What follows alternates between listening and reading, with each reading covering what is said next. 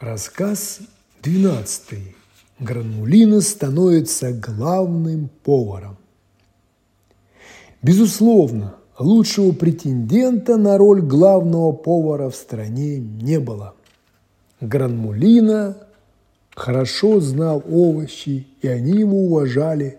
Но самое главное, он оказался хранителем поварских секретов, многие из которых считались утерянными. Сам Макарон XV пригласил Гранулина во дворец и предложил ему стать главным поваром. Эта должность в стране была более почетна и важна, чем пост премьер-министра, поскольку в Макаронии все любили поесть и не один раз в день. Гранмулина с радостью согласился. Первым делом новый главный повар навел на кухне порядок. Все кастрюльки, кастрюли, кастрюлищи были вычищены до блеска. Все половники, черпаки и душлаки висели в ровном строю.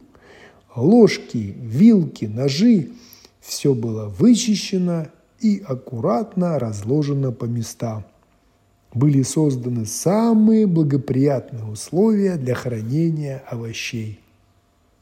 В столицу прибыли братья Луки, Помидор, Пармезан, которые стали первыми помощниками Гранмулина. Благородные макаронцы, которые еще недавно подозрительно относились к Гранмулина, на перебой приглашали его в гости и считали своим долгом – засвидетельствовать ему свое почтение на королевской кухне. Они подолгу задерживались у Гранмулина, а тот, не скрывая, рассказывал все, что знал о секретах приготовления макарон.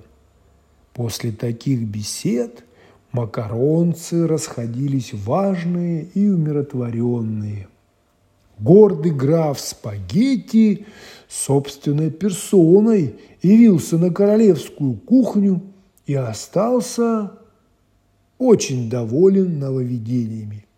Конечно, он еще морщился, когда видел старого помидора, разгуливающего по кухне, но когда Гранмулина показал графу Спагетти специально для него придуманный удивительный рецепт, лед в их отношениях окончательно растаял, и они подружились.